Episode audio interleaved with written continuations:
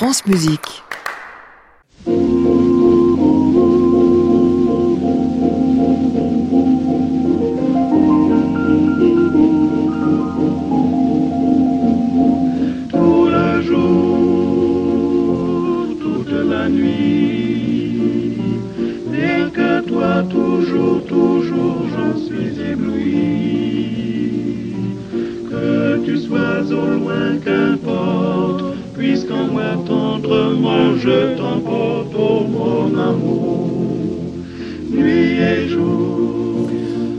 Bonsoir à tous, bienvenue dans le Classic Club sur France Musique tous les soirs de la semaine, 22h en direct depuis l'hôtel Bedford à Paris, au 17 rue de l'Arcade. On vous y attend bien sûr pour assister à l'émission si vous en avez envie, puis si vous préférez écouter chez vous, vous savez que c'est possible toute la journée pendant un an, deux ans, trois ans au moins, en passant par francemusique.fr, en réécoute et en podcast.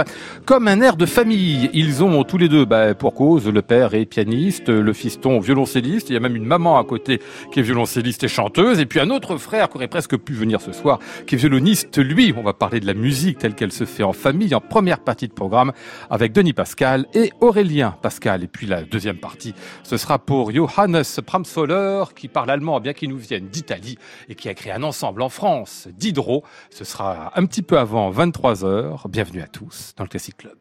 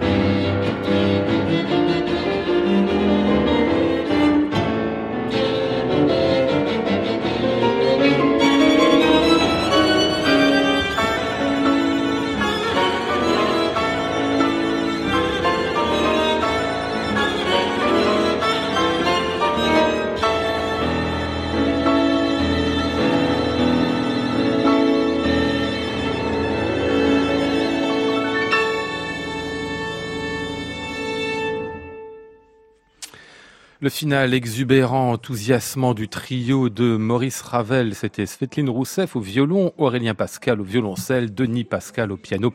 Et c'est un disque paru il y a quelques jours sur le label La Musica, consacré à Maurice Ravel.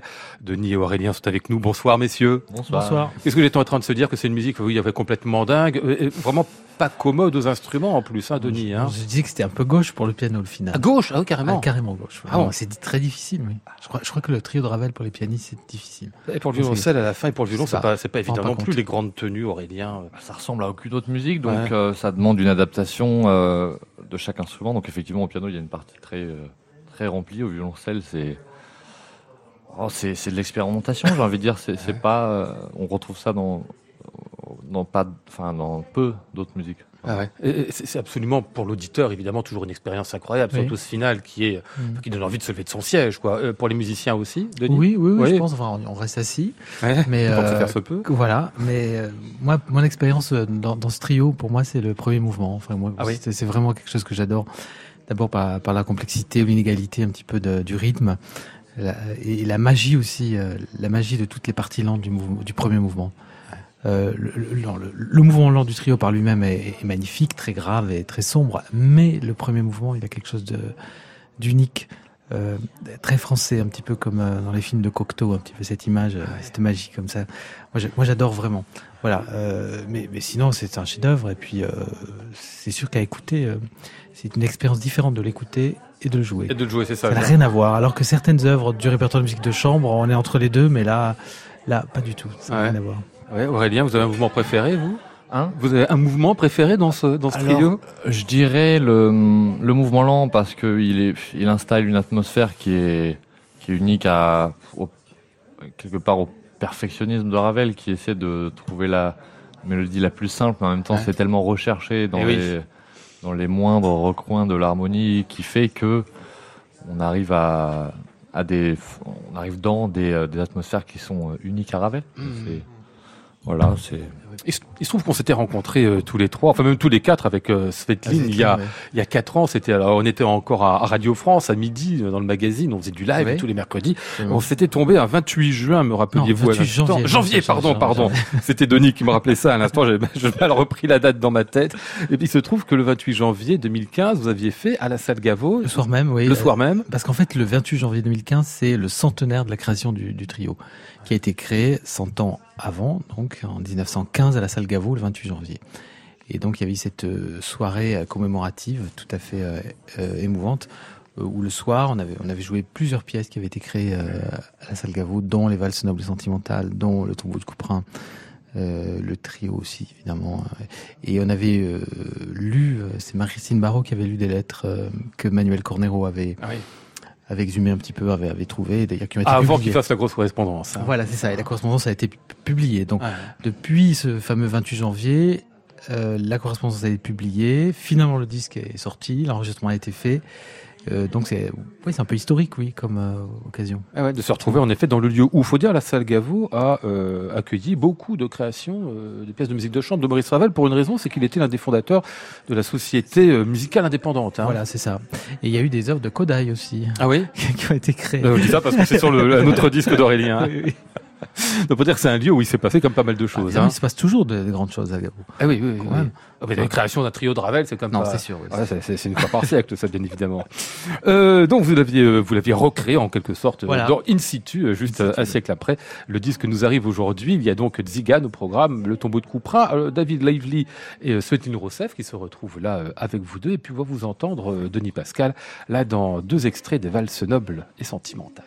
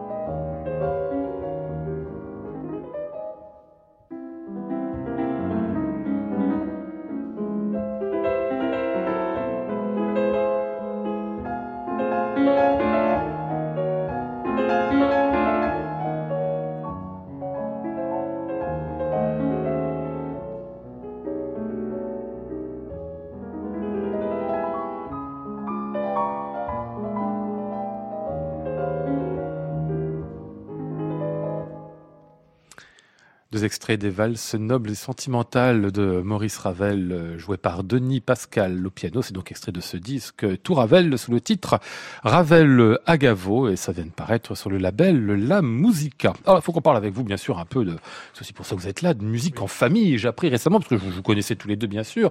Je connaissais Alexandre aussi, mais je savais pas que la maman était musicienne Ah, aussi. sûr. Ah bah oui, bien sûr. Bah, vous, vous On a êtes bien les disques d'ailleurs. ah oui. Aurélien, ça veut dire qu'il y a eu de la, de la- de la musique dans la famille à peu près pendant toute votre vie, c'est ça? Ça veut dire que je suis né dedans, je suis tombé un peu dans, dans la marmite, Mhm. euh, Marmite. étant petit. Donc, euh, donc voilà, j'ai- appris à, à, à connaître la musique et aussi à l'aimer finalement avec les parents. Donc euh, je leur en remercie et euh, surtout ma mère qui m'a formé au violoncelle Eh oui, c'est ça. Parce Voilà. qu'elle est violoncelliste et chanteuse aussi. hein. et chanteuse et, et plein d'autres choses en même temps, mais aussi. surtout violoncelliste. Donc elle a un bagage fort en violoncelle et elle a, pu, elle a su me transmettre ça tout en me transmettant aussi une, une envie de- d'aller plus loin. Et bon voilà, c'est c'est comme avec toutes les mères, au bout d'un moment, il, il faut euh, s'en détacher. Oui, mais oui, oui. euh, elle a su euh, voilà, me transmettre une passion comme mon père aussi. euh, Et puis transmettre votre instrument, ce qui est quand même pas rien, quoi. Et j'ai aussi Bah oui. piqué son instrument. euh, Ah, mais pardon, je, voulais- je voulais dire violoncelle, je pensais pas Oui, au modèle. Ah oui, aussi. en fait, oui. Ah oui, en Ah oui. fait aussi. Ah bon, voilà, j'ai tout piqué. j'ai euh, non mais j'ai commencé par le violon, c'est ce que vous Ouais. disiez. j'ai changé pour le violoncelle euh, très tôt après, euh, deux ans après, donc je devais avoir six ans. Et euh, quand je suis rentré au conservatoire de Paris, au conservatoire national supérieur, j'ai j'avais besoin d'un instrument un peu plus euh, un peu plus de qualité. Et Ouais. donc du coup, on, ils ont on a décidé euh, de manière concertée, bien sûr, que que j'allais prendre le violoncelle de ma mère, Ah. qui euh, qui m'a servi euh, et qui me sert encore euh, pour les concerts et les concours. Euh, il- D'ailleurs, de nous dire, ça se passe très très bien en famille, euh, Denis Pascal, mais on sait que c'est pas toujours le cas avec les musiciens, parce que quand on est justement dans le bain, dans la marmite, comme il dit, euh, pas élégamment, on peut trouver ça aussi euh, un petit peu lourd à force. Donc, qu'est-ce qui fait que, qu'est-ce qui fait que des musiciens s'en sortent très bien et continuent à faire de la musique? Qu'est-ce qui fait que ça se passe très bien dans Ouais, une famille de musiciens? Oui. Bah, autant que ça se passe bien, vous allez me dire, c'est peut-être alors, l'horreur tous les jours. Bah, moi, je pense qu'il y, a- il y a un propos euh, d'accept- d'accepter euh, que ces enfants soient des fois beaucoup plus talentueux que nous. Oh. Non, mais si c'est vrai, d'accepter simplement de ne pas faire d'ombrage, de, de, de, de transmettre et de pas être en rivalité. On peut avoir tendance à essayer de. Moi, moi, je pense qu'il y a des, il y a des, ouais, il y a des exemples et des contre-exemples évidemment de, de familles où vraiment il y a une terreur euh, Hmm. euh, qui, qui, qui, qui est donnée par euh, le noyau parental parce qu'ils veulent pas lâcher le morceau et que forcément ça fait pas des ça fait pas des vies très heureuses après. Alors je sais pas si vous serez heureux après, mais en tout cas l'idée c'est simplement d'accepter, d'accepter et de donner. Et puis euh, voilà. Après c'est pas pour ça qu'il n'y a pas des, des conflits euh, comme dans toutes les familles. Il n'y a pas de conflits, mais Ouais. des accrochages. Mais ça crée un lien qui fait que je pense que ça temporise un petit peu les, les fractures euh, familiales. La, mu- C'est un la moyen musique, c'est ça. d'expression. Donc à la maison, on faisait pas de sport, mais on faisait de la musique. Ah oui. C'était un autre. Des activités ensemble, Voilà, c'était musical, c'est ça. C'est Oui, c'est oui. ça plus Ouais. ou moins. Bon, Oui, oui. si si, on faisait un peu de, de piscine euh, avec, euh, avec papa, mais c'est- Ouais. c'est c'est plutôt aussi on échangeait beaucoup en musique de chambre et, et Non, euh, mais c'est une il n'y a de pas eu de pression, donc euh, on a fait une scolarité normale, euh, pas comme beaucoup de musiciens Ouais. finalement qui, qui ont beaucoup de pression, euh, parents musiciens ou pas, ça. à un très jeune Faut réussir. Voilà, Faut faut devenir réussir. musicien. Non, il y a eu vraiment, il y a eu le choix, et donc de par ce choix, il y a eu, euh, je pense, que pas relié aux parents, du coup, c'est plutôt les rencontres que nous on a fait dans notre milieu en, de musiciens et qui a fait qu'on a décidé de se consacrer à ça. Euh, Vous dites c'est une manière de communiquer d'une certaine manière, Denis Pascal, c'est bien ça. Donc, Oui. en gros, euh, le- le- le- les, discours qui fonctionneraient pas, je dirais par le verbal dans une famille normale, Oui. ils ont euh, une voix un petit peu autre possible à travers Alors, le musical. Dans une famille, il y a toujours un infraverbal, hein, c'est-à-dire Ouais. que même si on fait pas de la musique, on vrai. à communiquer sur autre chose. Mais il se trouve que chez nous, cet infraverbal, il fonctionne par par la musique. Et donc, euh, c'est aussi des moments très ordonnés quand on joue en musique de chambre ou quand quand on répète, c'est des, moments, des instants euh, particuliers, précieux, Ouais. parce que c'est ordonné, c'est pas, pas le chaos. C'est pas un chaos affectif comme dans une famille. On a une partition. Ouais, oui, et puis on sert quelque chose. Donc il y a un tiers qui évite peut-être le conflit, j'en sais rien, qui est la musique. Moi, je sais pas, la psychologie des musiciens, c'est c'est compliqué. La psychologie des, des familles de musiciens encore plus. Mais euh, voilà, moi je dirais qu'en tout cas, ça, ça, ça permet une circulation qui, euh, dans d'autres cellules familiales, est un peu plus compliquée. Enfin, moins simple. Classic Club, Lionel Esparza, France Musique. Tiens, on va faire jouer la famille. Enfin, c'est pas tout à fait la famille, mais ça l'est euh, devenu d'une certaine manière. Enfin, je crois. Enfin, Denis nous dira ça dans un instant.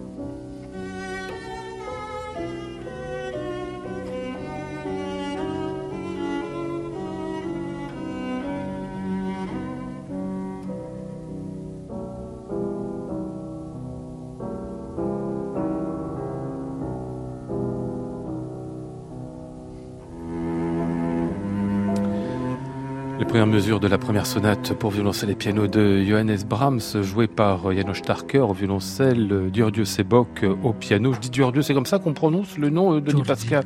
Giorgi. Il y a tellement de manières de le prononcer ce mot-là. Bon, bref. Euh, C'était les deux, donc, euh, complices en 1964. Pourquoi on écoute ça? Alors, il y a plein de raisons. Alors, une que je ne savais pas avant de lancer l'extrait de Denis Pascal, c'est qu'il est historique pour la famille. Enfin, ce, ce Brahms, cette sonate-là. Ça de Brahms, c'est la première que j'ai joué avec Marie-Paul. Ouais. Vous aviez quel âge? euh, J'avais, moi, je, je pense j'avais 15 ans, 14, 15 ans. Voilà. Vous êtes pas marié à 15 ans Non, pas du Ah. tout, pas du tout. Vous êtes revu plus tard, c'est On ça, hein plus tard. Ah ouais. bien réfléchi. Alors la deuxième raison d'écouter ceci, alors c'est plus pour l'œuvre de Brahms, c'est pour les deux interprètes qu'on avait là, Starker et, et Sebok, avec lesquels vous avez beaucoup travaillé l'un et l'autre. La rencontre a été par le pianiste d'abord, je crois. Oui, hein. absolument. On est parti euh, avec Marie-Paul, donc tous les deux à Bloomington, sur, l'invitation plus ou moins de, de Georgie Shebuk. Et euh, c'est là-bas qu'elle a rencontré Starker. Puis c'est, et c'est devenu une espèce de, de groupe de, de nouvelles familles, un petit peu. euh, pas vraiment une famille, hein, mais enfin vraiment euh, spirituelle, on va dire, musicale. Et euh, voilà, on les a pas quittés. Enfin, en tout cas, chez Buck, on l'a pas quitté ju- jusqu'en 90, novembre 99. Vous avez joué beaucoup avec Starker aussi. Oui, en voilà, tournée, en voilà, concert. beaucoup, beaucoup en concert et beaucoup appris donc, de fait. Hmm. D'abord, comment se tenir sur scène, comment arriver à avoir une qualité aussi extraordinaire que ce que j'ai pu entendre euh, durant les, les tournées avec euh, Janos Starker.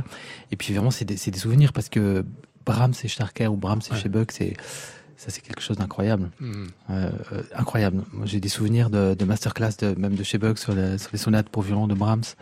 C'est des, choses uniques, absolument uniques et merveilleuses. Mais je suis pas le, le seul à en parler. Hein. Dans le monde, on en parle très très bien. Et, et, et voilà. Et alors cette œuvre, évidemment, la mi mineure. euh, moi, j'ai eu le, le plaisir et le malheur aussi de jouer euh, la fa majeure, la deuxième à Paris, Ouais. avec euh, Starker, au moment où Shebuck a disparu. Il y a eu un hommage au théâtre de la ville. Et ça a été le dernier récital de Janos Starker à Paris, où on a joué euh, notamment la deuxième sonate de Brahms, quatrième so- sonate de Beethoven, et une sonate qu'il n'avait jamais jouée avec Shebuck, qui est la sonate Indemit. Voilà.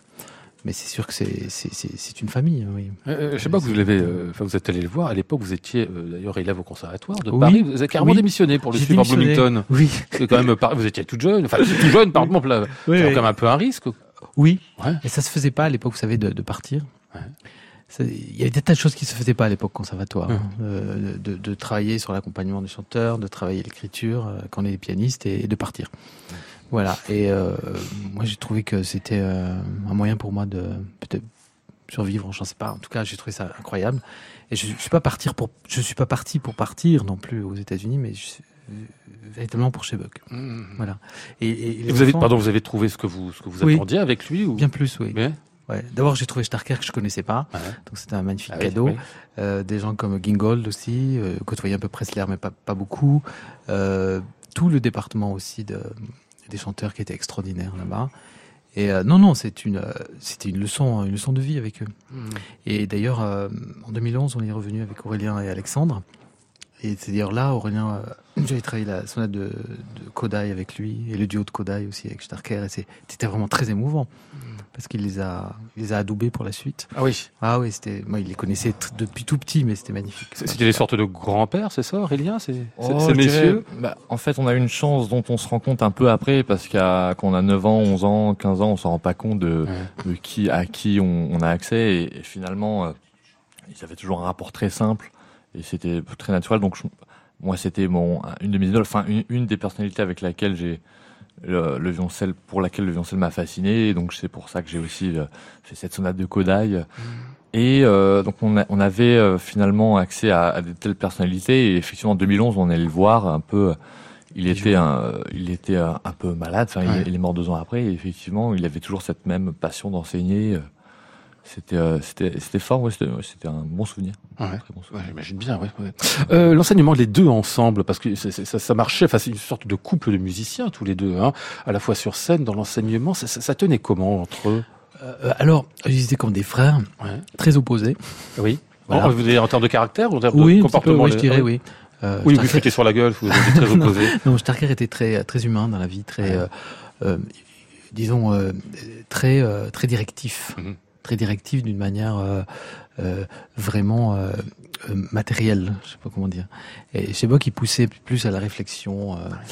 Moi, j'attribue ça aussi au fait, enfin, j'ai attribué ça au fait que le piano est un instrument plus abstrait, parce que plus facile d'abord. que que le violoncelle. Le violoncelle, c'est concret, c'est un véritable instrument. Il y a quelque chose. Il faut, enfin, j'ai l'impression qu'il faut faire des choses. Moi, je dis le contraire. ah bon, voilà. faire un sondage. On voit, on voit le concret chez les autres. Hein. Ou la ah, moi, chez les autres. Que... quand même plus de notes. Oui, oui, oui. oui, mais... Elles sont plus faciles à faire aussi. Mais c'est, mais c'est. Euh, c'est vrai qu'au piano, l'idée importante, ça peut changer le son, les attaques et tout. Chez Bock, il manipulait bien ça. Ah C'est-à-dire, il, il, ouvrait un peu l'esprit. Alors, euh, Charker aussi, attention, j'ai pas dit ça. Mais disons qu'il était concret. Il était concret dans, dans, le métier, il était concret dans, dans, dans les conseils qu'il pouvait donner des fois pour la vie, parce qu'il était un peu comme ça. Ouais. Mais euh, je, je sais pas que c'était quand même une grande lumière. C'était un, un, immense musicien. Et, voilà. Donc je, ne peux pas dire. En tout cas, ils étaient pour moi un peu, un peu différents. Oui. oui, oui. On va vous retrouver euh, Denis Pascal dans ce qui suit. C'est un disque dont vous étiez venu me parler il y a combien Un an Deux ans qu'il est sorti, le Schubert Ah oui, le Schubert, oui. Ça, oui, oui. Deux ans.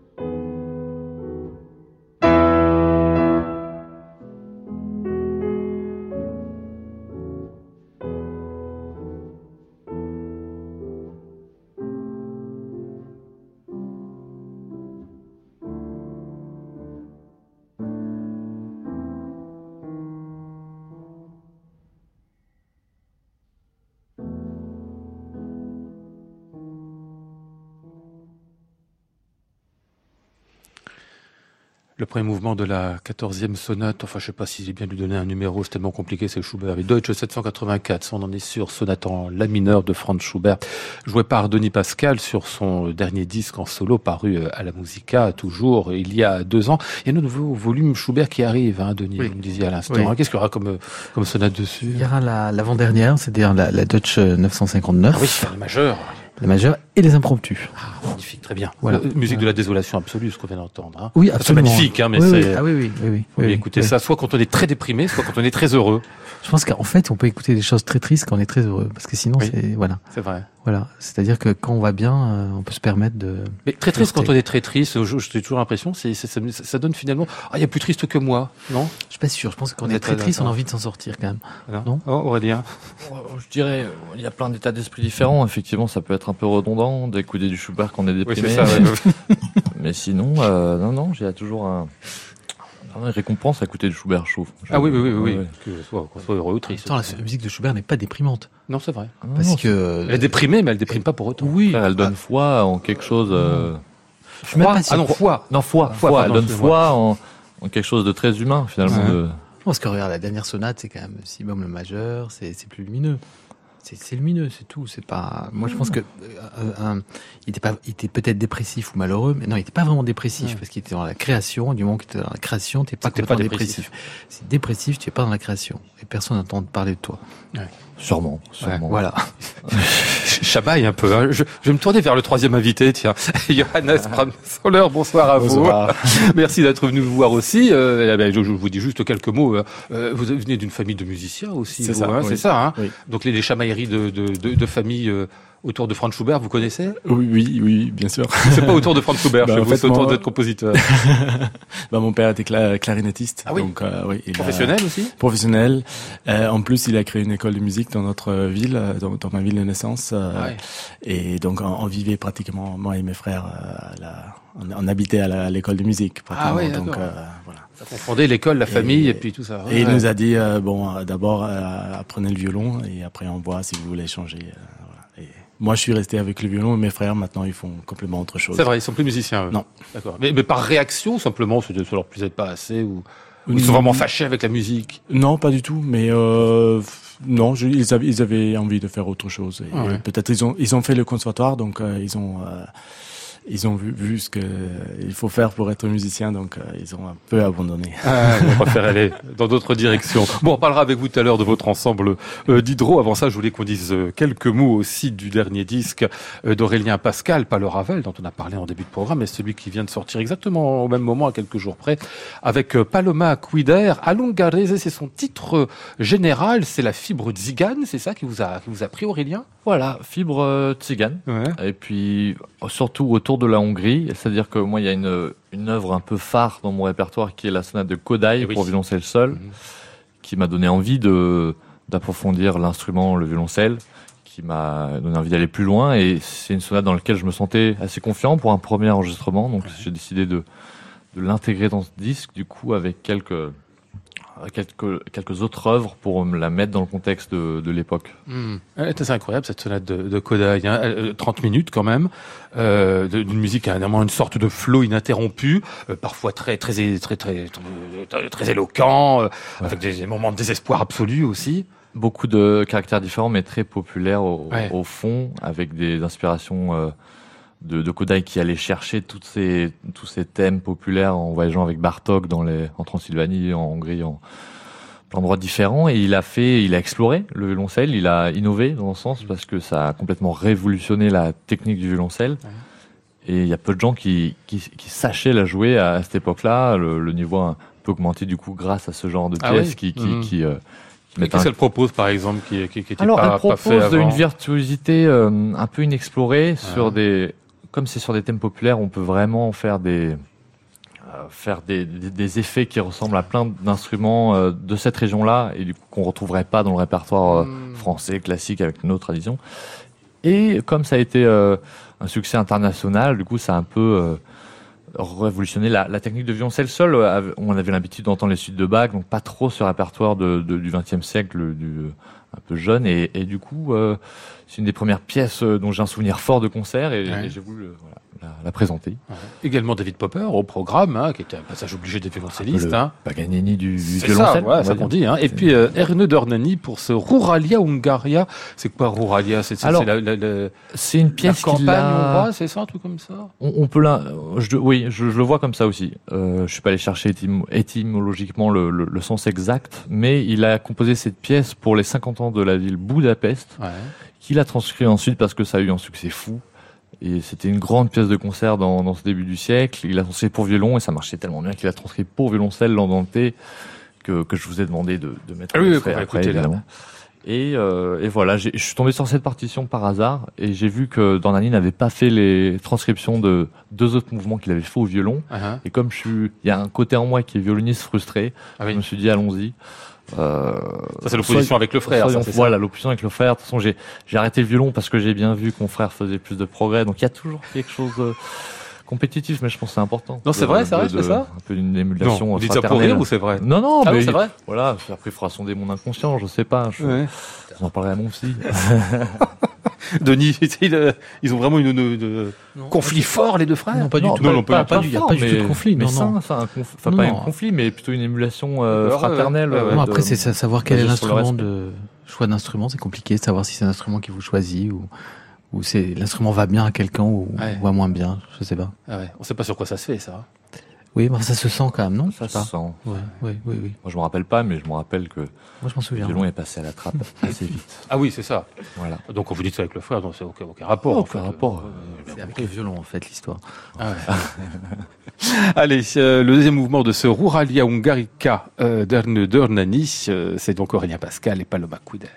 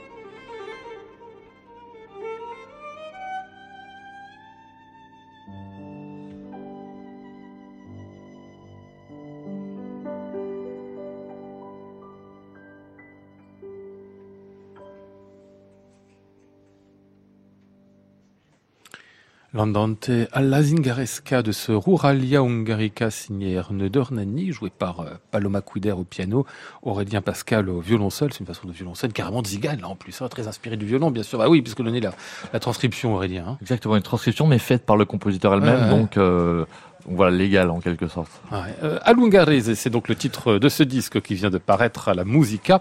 On retrouvera Aurélien en concert au Théâtre des Bouffes du Nord à Paris. Ce sera le 14 juin avec Henri de Marquette, qui m'en a parlé d'ailleurs il, il, y a deux semaines de ce concert. Vous ferez des duos de Jacques Offenbach.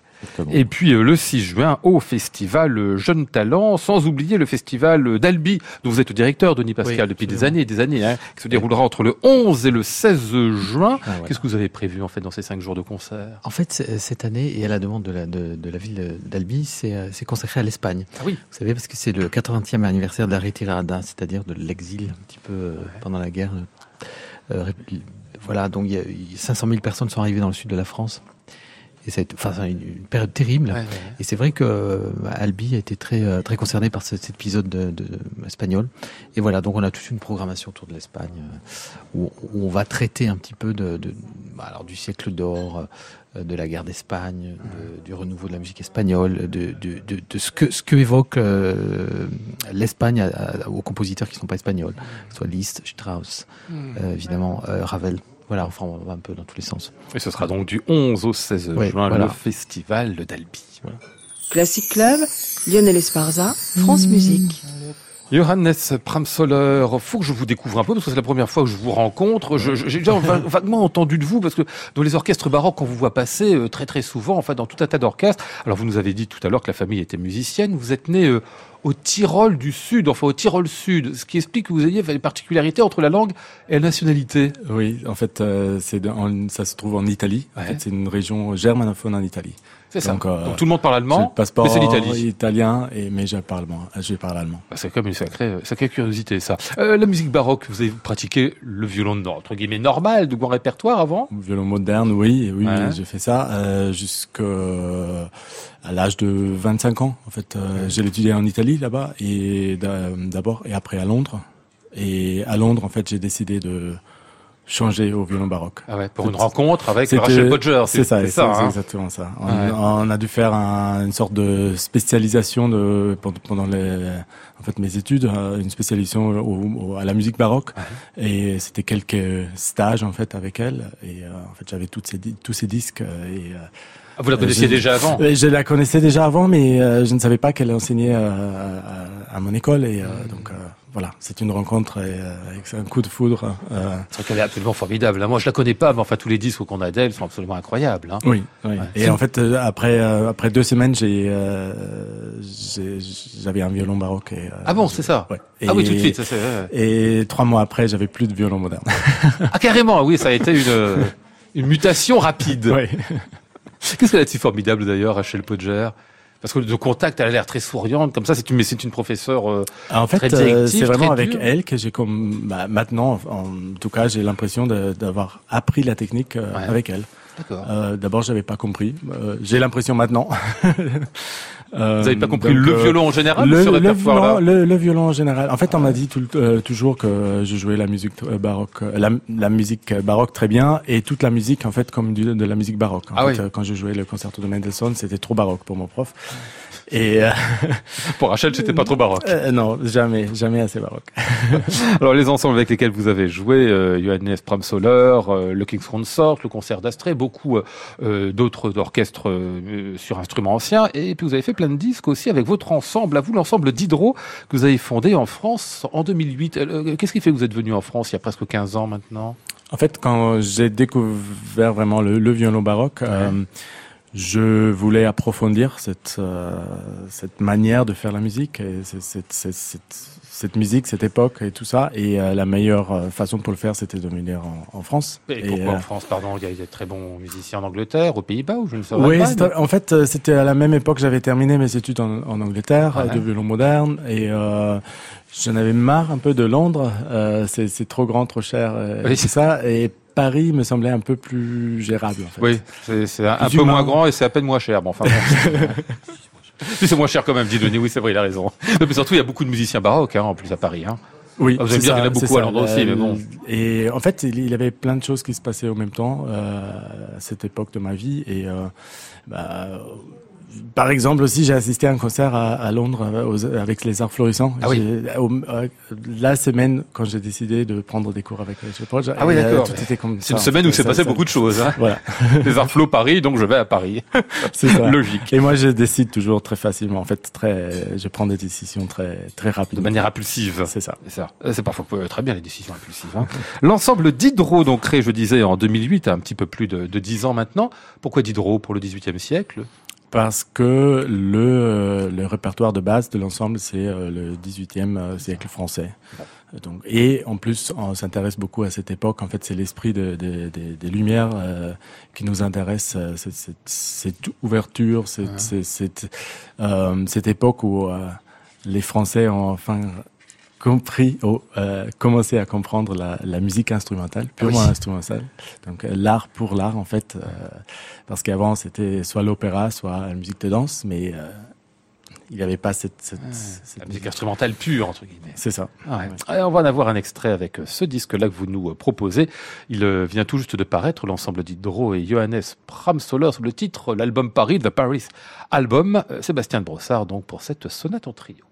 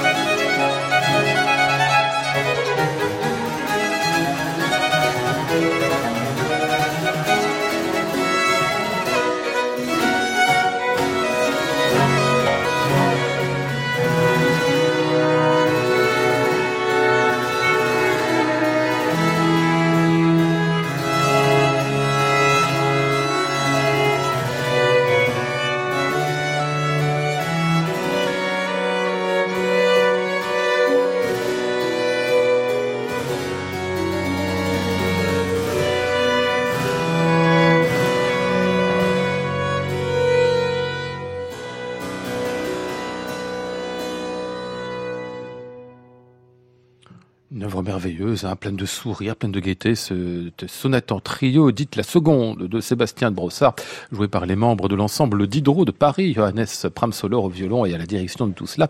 The Paris Album, ça vient de paraître chez Audax, la sonate en trio en France avant 1700, c'est dans la période dont vous nous parliez juste à l'instant, Johannes, cette période où, où la France, qui a été très lyrique, bien évidemment, très tournée vers la musique d'église aussi, tout d'un coup découvre grâce à l'Italie, et par le violon en particulier, la musique euh, instrumentale qui exprime donc, enfin qui peut tout exprimer sans mots.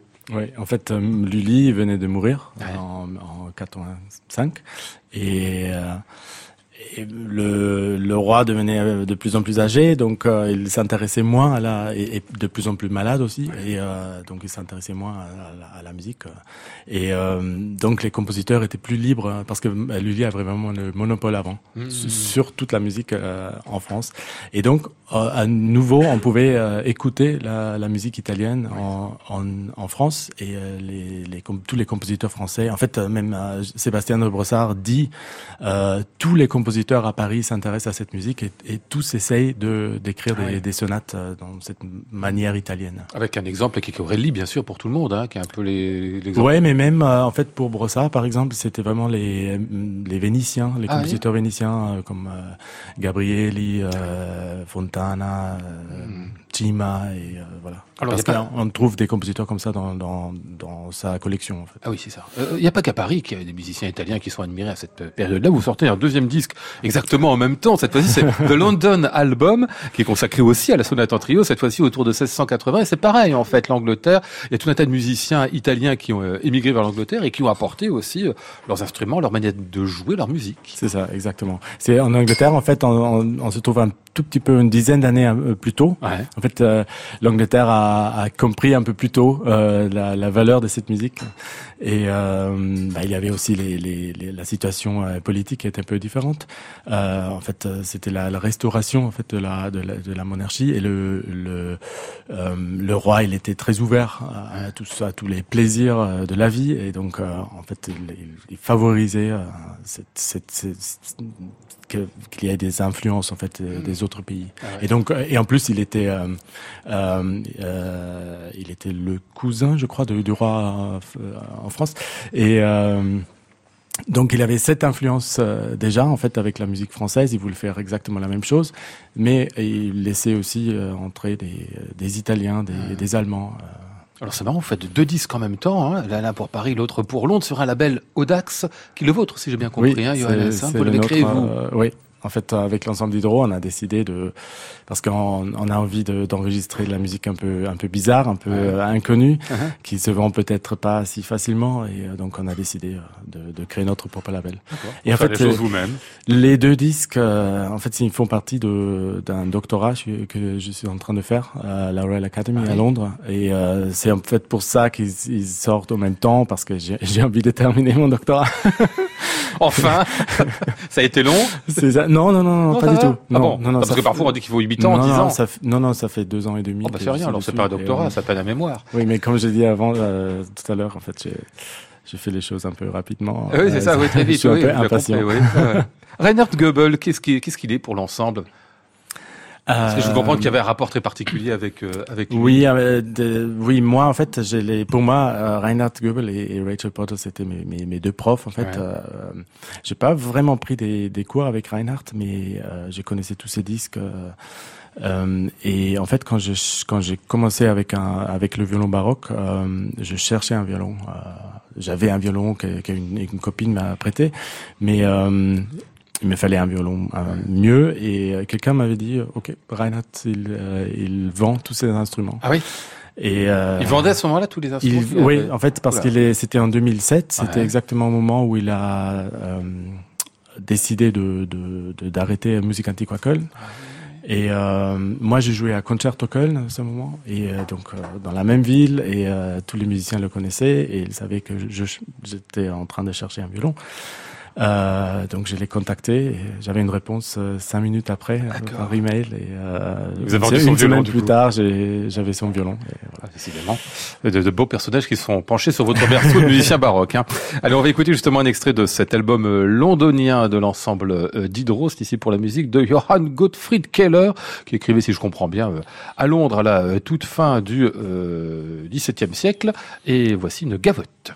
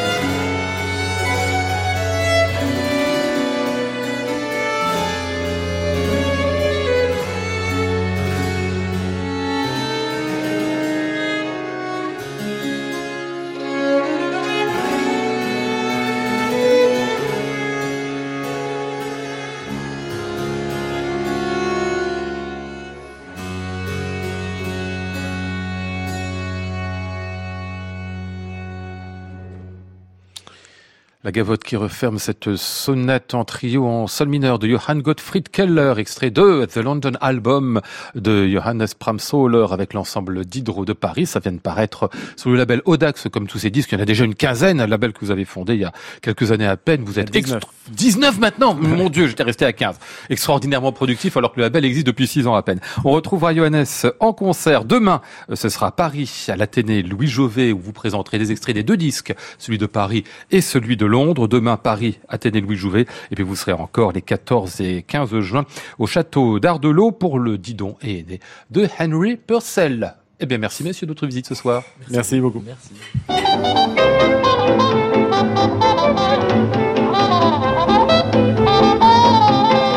Nous étions ce soir avec Julien Anque, Maud Nourri, Antoine Courtin, Sébastien Huel et Hervé Dubreuil.